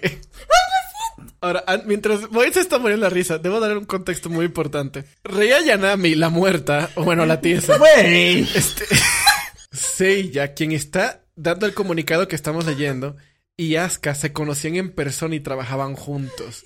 O sea, vivían muy cerca. Entonces, para la persona que está escribiendo este mensaje, Rey era, de hecho, nos había dicho algunos de que estaba enamorado de ella. ¿Ok? Sí. Así que básicamente se le está muriendo su crush. O, bueno, se le murió el crush. Perdón. Ahora sí, voy. Y no se preocupen, no somos tan insensibles como parecemos. Ahorita les explicamos todo el asunto. Sí, sí, sí. Dije tan. Sí somos insensibles, pero no tanto. Un pequeño contexto rápido. Es que yo esperaba que si están anunciando que alguien se murió hubiera un poco de tacto. Más si es algo escrito. O sea, básicamente fue como, estimadas, pues ya está tiesa. El entierro. También dale, dale beneficio de la duda. Se supone que se murió la persona que era su crush y este tipo escribía fanfics kilométricos, así que fue muy modesto. Sí. A mí no me, a mí cuando me dan las noticias así me da risa. Bueno, pues, Mira, que cuando yo me muera, no, espero que no lo anuncien así, ¿no? A ver, léelo tú. Creo que perdimos a Boy. Este asunto, fallecimiento de Rey Ayanami. Estimados, se les informa a todos la noticia del fallecimiento de la madre del No fuego, rías, Rey. Ayanami, el pasado día domingo 10 de junio, a causa de un paro cardiorrespiratorio. Ustedes fueron alguna vez compañeros de equipo con ella, por lo que es justo que sepan lo ocurrido. El 10 de junio de cada año, en su homenaje, voy a cerrar el foro por 24 horas. Gracias por comprender y lamento comunicarles la triste noticia. Les hago llegar de mi parte también mis más sentidas condolencias. Un saludo. Yo, yo, yo no sé por qué te estás muriendo de risa. Perdóname, no, no, no sé. qué- Si yo fallezco, definitivamente la persona que va a leer el panegírico y que va a dar las últimas palabras va a ser Panic. No va a ser- Ah, ¿en serio? ¿Por qué? Porque Boyd se estaría riendo todo el rato. Yo me voy a morir antes que tú, así que. No, ¿ves? Ok, No, en tu perdón, memoria, en tu memoria, en tu memoria. Cuando te en tu velorio, todos nos vamos a estar riendo. Por favor, sí, por favor. Panic, ¿tú cómo tomaste esta noticia? Bueno, te lo diré de manera directa. No me importó. Y hay una razón para eso, ¿vale? No crean que soy un insensible con los demás ni todo eso. No eres Boyd. No eres Void. Exacto, sí. No, es sino que aparte había algo que no me olía bien y seguramente ustedes también se habrán dado cuenta que no olía bien dentro del foro, ¿vale? Pero antes de decirles qué era ese algo, me gustaría también preguntarte a ti, editor, ¿cómo fue para ti? Porque yo recuerdo tu reacción a esto y, y la verdad es algo que ni yo no me esperaba. La verdad es que yo no me esperaba. Yo sí le tengo mucho cariño a las personas con las que hago amistad. Y yo hablé mucho con Rey. Mucho. Llegué a un punto donde hablé más con Rey que con Seiya. Este, y también con Asuka, pero más con Rey. Nos llevamos mucho porque los trabajos administrativos, creación de documentos, etcétera, lo hacíamos juntos por Messenger. Cuando yo me entero de la muerte de Rey, fue el día después de mi operación del cáncer, cuando yo estaba en mi casa. Pero había algo. Me termina la chica con la que salí en ese momento, luego como dos años de relación, y me entero que una amiga con la que llevaba tres o cuatro años compartiendo falleció de un paro cardiorrespiratorio. Yo me desmoroné muy fuerte. Pero aquí va, mi mamá llega al cuarto y estoy llorando y llorando y llorando y me dice qué pasa. Y yo no podía hablar. Mi mamá está intentando decir, se murió Rey porque ella sabía de esta chica. Yo nunca le dije a mi mamá lo de que ella terminó con esta chica, me dio muy igual, pero lo que me pegó realmente fue la, la muerte de esta amiga. Y yo no salí de, por dos días de mi habitación. Yo me la pasé encerrado, que tuvieron que llevarme la comida por, por, por la puerta y yo comer. Y fue en- cuando ya empecé, en- ya yo tenía varios años intentando hacer música y yo compuse una pieza musical ese día. Incluso intenté escribir letra para la canción, pero no podía. Entonces toda la emoción de cómo yo me sentía por el duelo de esta chica se quedó impregnada en esta canción. Y Panic y Boy no me dejarán mentir, pero hay personas que ya le he puesto la canción sin explicarle el contexto y sienten un dolor adentro. Correcto. Se siente como que hay algo muy, muy pesado de fondo. Y hasta que les cuento el contexto, como que ah, tiene todo el sentido del mundo. Pero fue algo que realmente me pegó y, realmente fue la primera vez en vida que yo había sentido un duelo como que se hubiese muerto alguien de mi familia o algo por el estilo. Entonces a mí sí me pegó bastante. La verdad estaba bastante sorprendido cuando, cuando Editor dijo eso, que, o sea, que le había pegado tantísimo, sobre todo porque yo me sentía muy insensible ante el asunto. Habían varias cosas que a mí no me cuadraban para ese entonces. Es una lista muy larga, pero resumiendo es que, como les dije, Seiya hacía fanfics kilométricos de Evangelion, ¿vale? De los cuales son los personajes Rey y Asuka, ¿vale? Lo segundo es que usual, Rey, Asuka y Seiya eran los más activos en todo el foro y todo el tiempo. Eran los que más comentaban en post, eran, eran los que están en todos lados. Lo tercero es que Rey, Asuka y Seiya Ah, siempre llegaban a las mismas conclusiones, o sea, en todas las reuniones. Y ya habíamos tenido más de un año y cacho de reuniones para este punto, ¿no? Y de hecho más, o sea, ya casi dos años de reuniones para este punto. Y estaban siempre de acuerdo en absolutamente todo. O sea, Rey y hmm. siempre eran los votos decisivos que votaban por cualquier idea que hiciera o dijera el señor Seiya. Así que aquí para este punto ya algo olía bastante, bastante raro. Antes se podían ver las IPs desde el panel de administración de lo que la gente hacía. Y yo había descubierto que ella y estas chicas tenían exactamente la misma IP. Yo dije esto, pero para mí mismo. Nunca lo tomé como algo raro. Para la gente de ahorita es como darse cuenta que el Chocas es un multicuentas, ¿va? Y tiene múltiples personalidades con diferentes personas que, que, se defienden a sí mismo a lo largo de todo YouTube y de Twitch, ¿no? Bueno, descubrí que este tipo hacía lo mismo. Pero solo lo dejé para mí. O sea, para ningún momento es como de, ah, pues aún así, o sea, fuera de todo y todo, lo respeto. Entonces, fue un tema de conversación que jamás tuve con nadie del foro, porque pues nada más éramos, este, Seiya, Rey, Asuka, este, yo y otro chico que era administrador. Creo que para este entonces ya eh, editor había ascendido de administrador, pero antes de lo del cáncer él había renunciado. Entonces, literalmente, al ver todo esto, este, dije, ah, bueno, pues él está seguramente teniendo una multicuenta, pero pues no es mi problema. O sea, no, no, no voy a hacer un revuelo con esto, no voy a hacer decir nada. Pero al mismo tiempo no estaba seguro porque siempre me quería quedar con esa incredulidad, ¿no? De tal vez no, tal vez, tal vez el Chocas no sea multicuentas, pero tal vez sí se conecta su tía, su mamá y su prima desde la misma computadora, ¿no? Siempre está como ese, ese escepticismo. Creo que Asuka decía que era su prima. Eh, no, no, eh, no, no, no. Rey y Asuka eran primas entre ellas. Ajá, ellas no eran primas, sí, tienes razón, sí. Era, ellas eran primas, pero trabajaban en el mismo lugar. Sí, sí, sí, en el mismo lugar que él y tenían casi la misma edad, así es. Ajá, y que por eso se conectaba muy parecido a la misma, en las, las mismas computadoras y la misma red y que todo sí, y ahí lo dejé. Y cuando vi que Editor le pegó muy, muy duro esto, al no saber cómo reaccionar yo de mi parte, pues yo lo único que dije fue, pues yo no me siento mal porque lo más probable es que esta persona sea falsa. No te vas a reír con la muerte de alguien. ¿no? Ajá, no vas a reír con la muerte de alguien, o sea, hasta ahí. Este. Ahí vas otra vez. Ahí vas, ahí vas, ahí vas. yo, yo no me reí pero Rey sí se murió.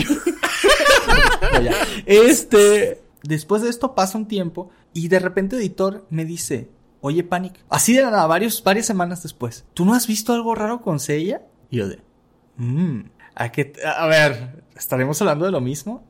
A ver, ¿qué, qué, de qué hablas? ¿De qué, qué, estás hablando? Y ahí ya toma tú la batuta, editor. ¿Qué pasó durante esta semana? Sucede que se recuerdan que al principio introduje varios personajes. Introdujimos a Seiya, a Asuka Rey y a un chico llamado Shinigami. Este chico era la única persona del mismo país de Seiya que lo conocía en persona, aparte de Rey y Asuka. Era un chico más chiquito que todos nosotros, era moderador, y él lo conocía de convenciones de anime local y era la única persona que había visto una foto de ella. Y me las muestra. Y yo como de, ¡ah, tiene cara! Primero. Y segundo era como de, espera un segundo. ¿Dónde están Rey y Asuka? Si son amigos inseparables. Y él me dice, exacto, yo no las conozco. Nunca las he visto. Donde él trabaja, no sé dónde es. Nunca me ha querido decir. Y nunca hemos visto a estas chicas. Yo conozco por cámara y, he tenido una amistad larga con una chica que fue su exnovia. Y él me había contado que el tipo era primero súper manipulador y segundo súper mitómano. ¡Hala! Entonces, Shinigami y yo habíamos también en nuestra propia forma visto eso de las IPs. Pero como era alguien de confianza y nos decía que se conectaba a la misma compu a veces, etc., no había tanto problema. Y Shinigami y yo dijimos, oye, ¿y si ella se inventó a Rey y Asuka para él siempre tener control del foro, hacer parecer que estuviera activo y se inventó la muerte de Rey para que volviéramos al foro y estuviera activo otra vez. Si es algo que haría un manipulador, ¿eh? Spoiler alert, eso fue lo que hizo. Ahora, entre Shinigami y yo empezamos a tomar capturas y hacer un log, literalmente una entrada de, de, de, a qué hora se conectaban cada uno desde qué IPs. Hicimos toda una investigación en Excel, pero nos dimos cuenta que la cuenta de Asuka, la prima de Rey, estaba viendo nuestras actividades porque en el foro se podía ver qué hacían los administradores y a dónde entraban. Y literalmente le dijo a Shinigami, no hagas lo que estás haciendo, te lo advierto. Y él me dijo, dude, pasemos a Messenger. Y ya Messenger fuera del foro empezamos a compartir nuestras, nuestros avances. Luego yo me acerco a Panic y le digo, Panic, Shinigami y yo estuvimos haciendo esto. ¿Tú qué crees? ¿Tú sabes cuál fue la respuesta de Panic? Si, si la memoria no me falla, él me dijo, ah, sí, ya lo sé. Básicamente no con tanta evidencia, pero sí como que lo sospechaba. Y estuvimos hablando un buen rato de qué hacer con esta información. Realmente llegamos a la conclusión de que no importa. Nadie se estaba metiendo en el foro, a nadie le importaba. Pero yo decidí decírselo a ella. ¿Por qué? Porque yo lo conozco a este punto casi seis años. Y era como de, o sea, dude, esa confianza, eso no se hace, ¿tú me entiendes? Y también porque yo seguía con ese duelo. Y cuando yo decidí enfrentarlo, él lo negó todo totalmente. Lo negó rotundamente, se sintió súper ofendido y se puso bien vivamente dramática. Porque si algo tiene ella de su personalidad, que hasta el sol de hoy me hipermama, y, yo creo que a ti también, Panic, te encanta esa parte de él, este que el tipo... Súper dramático. Mira, no, no sé si decir que me encanta, pero... pero, pero... a ti te gusta, te encanta. Es, es algo nostálgico, es algo nostálgico ya este Es fascinante, creo que podemos dejarle que es fascinante. el tipo habla, suena a villano de anime, pero que no sabe si es chico o si es chica. Uh, editor boy. Algo así. Él decía, y cito, casi palabras textuales. Fue todo un honor que haya servido en la, la fortaleza infinita de nuestra aventura. Esta espada carmesí va a ser la firma de todo lo que hemos vivido juntos, editor. De persona que tuvo síndrome del octavo grado, eso es, eso es un red flag. Sí, no, literalmente hablaba como un Shunibyo. O sea, y, no estoy bromeando. Panic ha visto estos mensajes. Él le ha hablado así a Panic. Él cuando se ponía modo de muy en la defensiva hablaba así como de no puedo creer que estés traicionando la confianza de este ser de luz que lo único que has dado para ti es toda su sangre, fuerza y cumbia. Sí, la parte graciosa, claro. Ojalá fuera gracioso de vez en cuando, pero no. Él hablaba literalmente como la saga Las Doce Casas de Caballero del Zodíaco. Cada vez que iban uno los que tenían la armadura dorada y empezaban a hablar un montón de paja, así hablaba él. El diablo por sí, literalmente. Él lo niega todo, me retira la amistad. Yo termino chismeando al resto del staff. El resto del staff tenía sus sus sospechas. igual, ajá. La gente se terminó yendo del foro y él se quedó, él y su foro.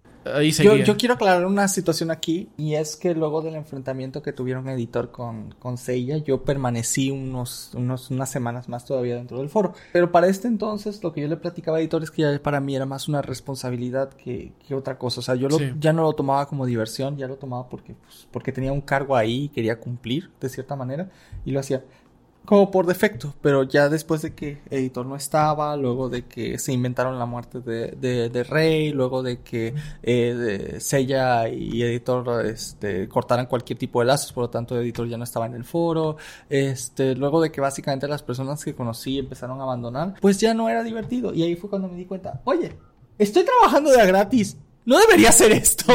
Este, y, si voy a, y si voy a trabajar en algo, que sea en algo que al menos me guste, ¿no? Y ya me retiré. Y aparte me dolió porque dejé de hacer fansub por estar en el foro.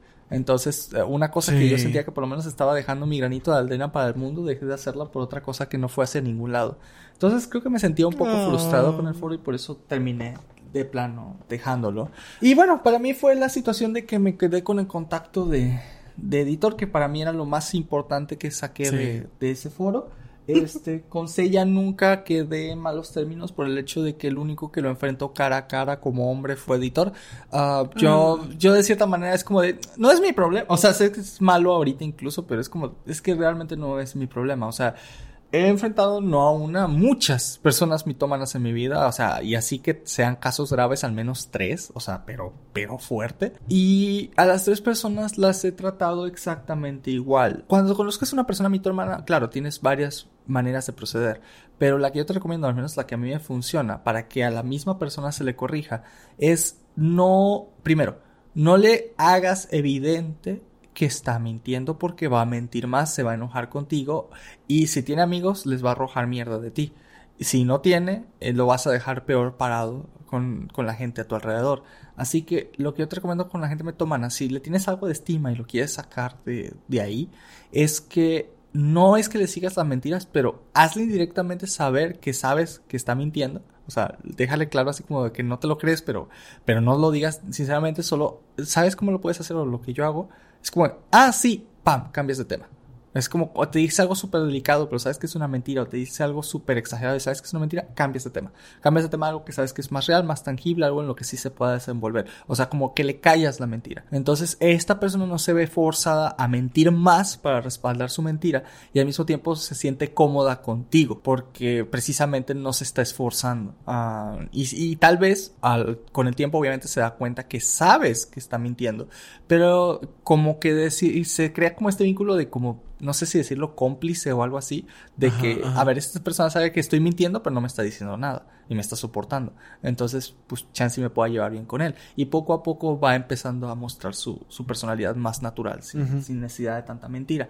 Eso es al menos lo que me ha funcionado con los mitomanos, ¿vale? Um, y, y te puedo decir genuinamente que, que, ha tenido grandes resultados, este, y tengo personas mías que lo fueron y ya no lo son, ¿no? Entonces, uh, esa es como la recomendación que tengo. Y creo que desde entonces era así, pero no por un hecho de estrategia de cómo enfrentar la personalidad de esta gente con ese defecto, sino era más una manera de... Llevar la fiesta en paz. Eh, lo mismo de siempre. No es mi problema. Sí. O sea, yo, yo no voy a estar criando... O sea, yo, yo estoy pequeño, sí que eso así, pero en ese momento no, no lo veía así. O sea, cuando yo tenía, no sé, para este entonces ya tendría unos, uh, no sé, ya 16, 17 años. Para este momento no fue como... Ay, yo no voy a estar corrigiendo un tipo de 30 años. Yo sé que como vi, vi sí, que estaba viejo. me va a sacar la labia, me va a sacar la labia, me va a estar diciendo esto, lo otro, aquello, voy a quedar mal con el foro. ¿Y, ¿Y qué gano? No gano nada. Mejor ahí lo dejo. Ya vi que con que alguien se lo dijera directamente que fue editor, con eso ya me doy por bien servido.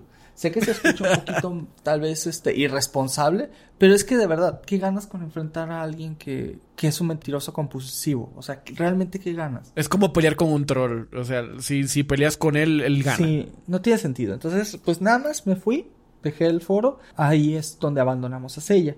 Yo personalmente no era tan cercano a él como lo era editor. O sea, sí le hablaba y todo, pero no éramos tan cercanos. La cosa aquí es que, antes de cambiar de tema, es que nosotros recientemente volvimos a hablar con, con Sella. ¿Esto hace cuánto fue? ¿Dos años más o menos? ¿Hace no, años? no, no. Fue en el 2016.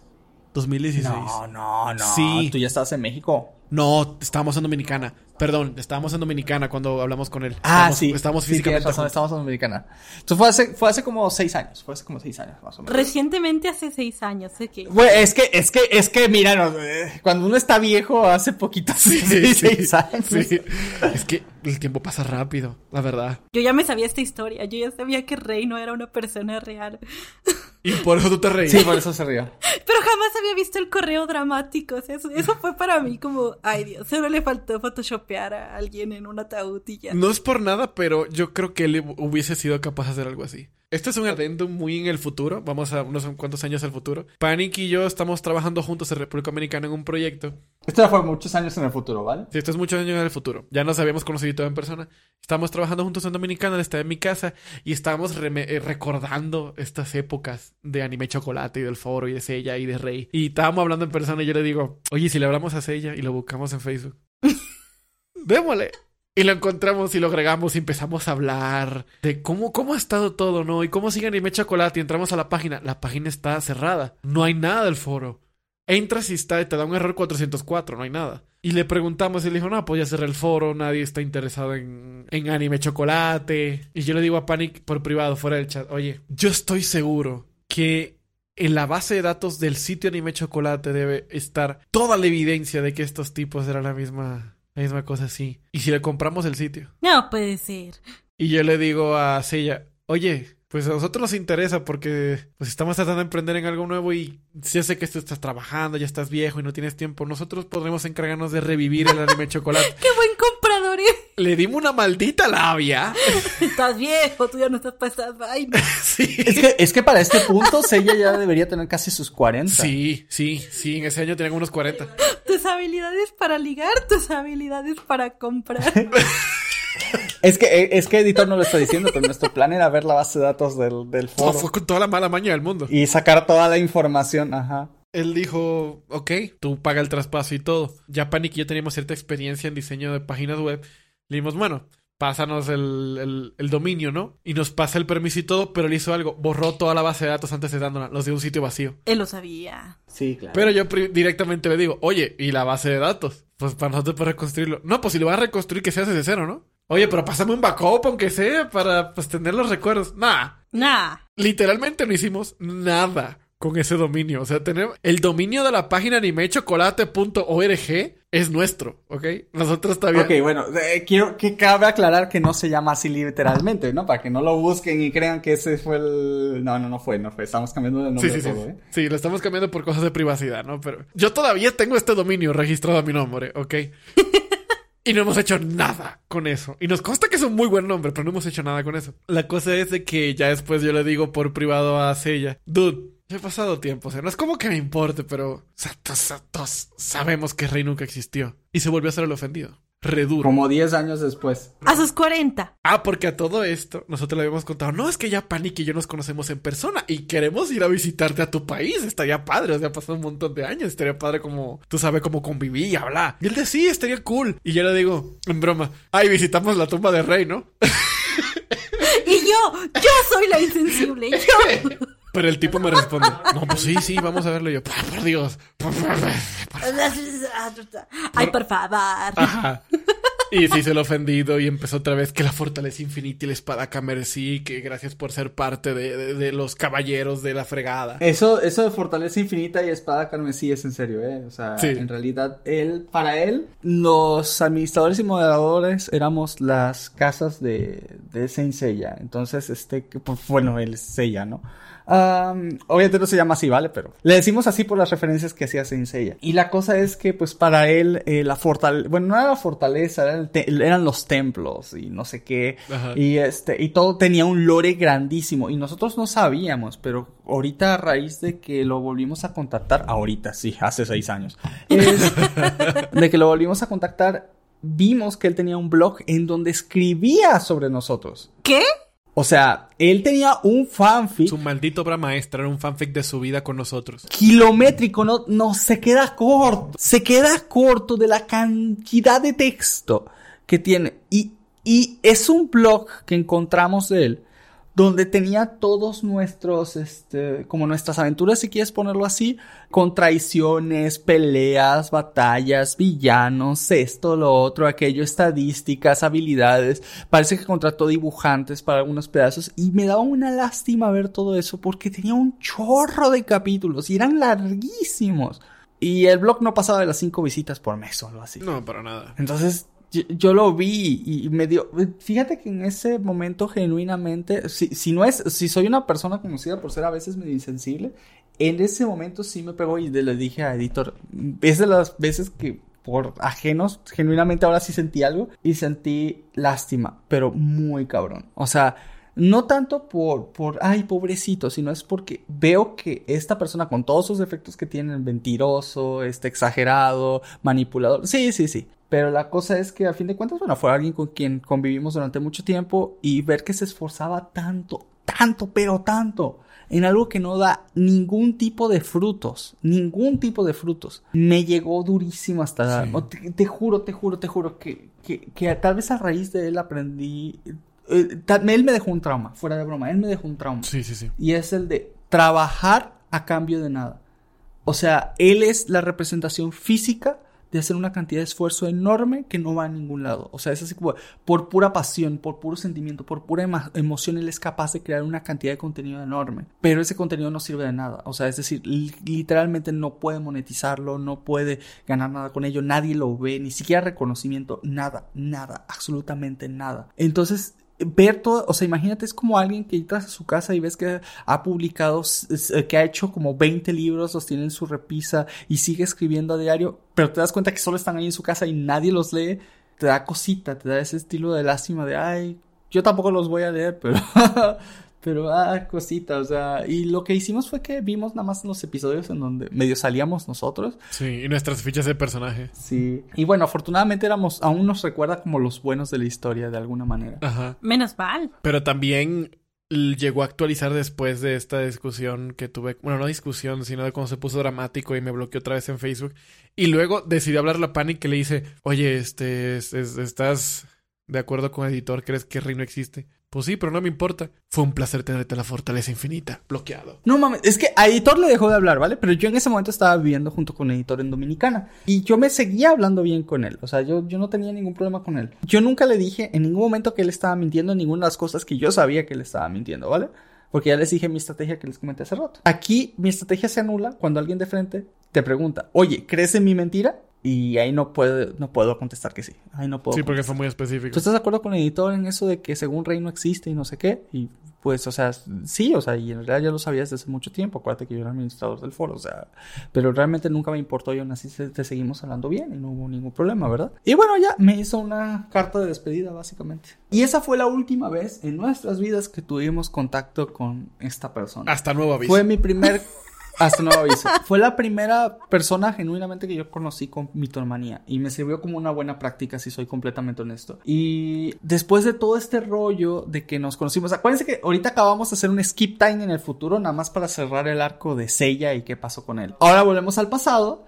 Y justo después de que nos salimos del foro, pasaron una cantidad de cosas enormes. A editor le invitaron a una escuela de cine, terminó viajando a, a otro país a estudiar cine. Mi padre lamentablemente enfermó de cáncer, falleció. Este, nos empezamos a mudar de países, nos conocimos en persona y vivimos muchas otras aventuras juntos en varios países distintos, de hecho. Entonces, pero creo que ya van dos horas de podcast casi y no creo que ni... eh, Esto fue el preámbulo. Es que lo que me sorprende es que esto es el preámbulo. Sí. Esto es solo, solo cómo empezó todo. O sea, esto es solo cómo nos conocimos, coño. O sea, no abarca toda la historia que hemos vivido juntos Sí. después de esto. O sea, en realidad esto es, esto es larguísimo. Sí, Pero bueno, esto es como... Esta es por la todos los que se preguntaban, esta es la precuela, sí, esta es la precuela. Todavía falta una cantidad enorme de anécdotas que les tenemos que platicar, pero no nos va a dar el tiempo el día de hoy. Lo que sí les quiero decir es que tampoco nos va a dar tiempo en el siguiente podcast, porque, Dios mío, el siguiente podcast,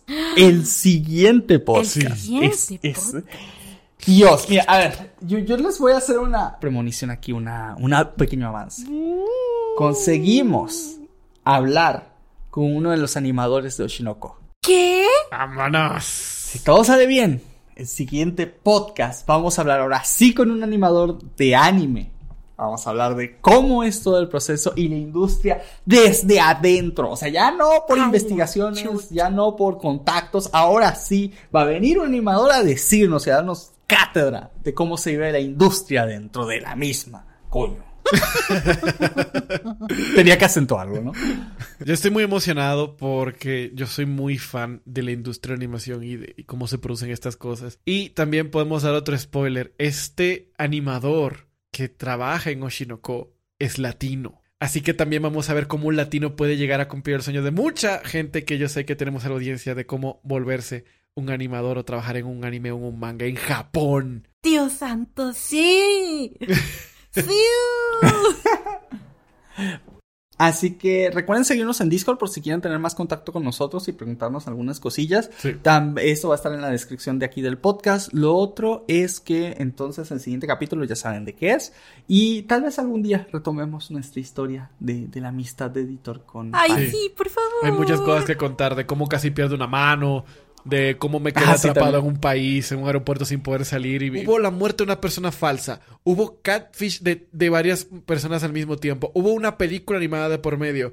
Hubo viajes entre varios países para que Panic Y hubieron yo- muertes de personas reales. Y hubieron muertes de personas Y muertes de. Nada más que no hemos llegado ahí. Sí, no hemos llegado a esa parte. Yo tuve cáncer de por medio. Este, Panic Sí. lamentablemente perdió un ser querido. Todas estas cosas pasaron. Y de una Dos. forma u otra. Sí, bueno, sí, sí, cierto. Y de una forma u otra se armó un engranaje de que todas estas variables se colocaron en cierta forma en el lugar que iba a ser. Incluso el hecho a cuál país y qué universidad yo iba a ir a estudiar para que al fin yo pudiera ver a Panic en persona. Así que en otro podcast hablaremos específicamente de esa transición, de cuando se acabó el foro hasta que llegamos al vuelo que nos conocimos en persona en México, pero será para otra ocasión. Esa amistad es un sueño. O sea, sí, pero yo les diría que no les recomiendo la misma vía por la que nos conocimos. les recomendaría otra historia más sana. Más sana, menos tóxica Sí, y, sí. y- y menos violaciones a la privacidad de ajenos. Sí, sí, sí, sería genial. Chicos, recuerden que el episodio 30 será un especial de preguntas y re, re, re, re- respuestas. Así es que cualquier cosa que tengan que preguntarnos pueden ponerla en nuestro Discord. Y en la sección de foro va a haber un tema de anime en pánico donde pueden dejar sus preguntas o cualquier cosa que ustedes quieren que leamos en el podcast. Cualquier cosa es bien recibida, excepto tomatazos. Bueno chicos, eso ha sido todo por este capítulo. Gracias por habernos acompañado. Preciosa, precioso que nos estás escuchando el día de hoy. Uy, sí. Sabes que te queremos muchísimo y estamos viéndolo en otros podcasts, en el siguiente capítulo, para que va a estar súper interesante. Voy de editor, gracias como siempre y hasta la próxima. Chao, chao. Bye bye. Adiosito. Y por el poder de la espada carmesí que nos une, he decidido poner fin al apocalipsis de nuestras vidas y de este podcast. Yo no soy ni voy a hacer tu bizcochito. Dejen de crucificar Colox, por Dios.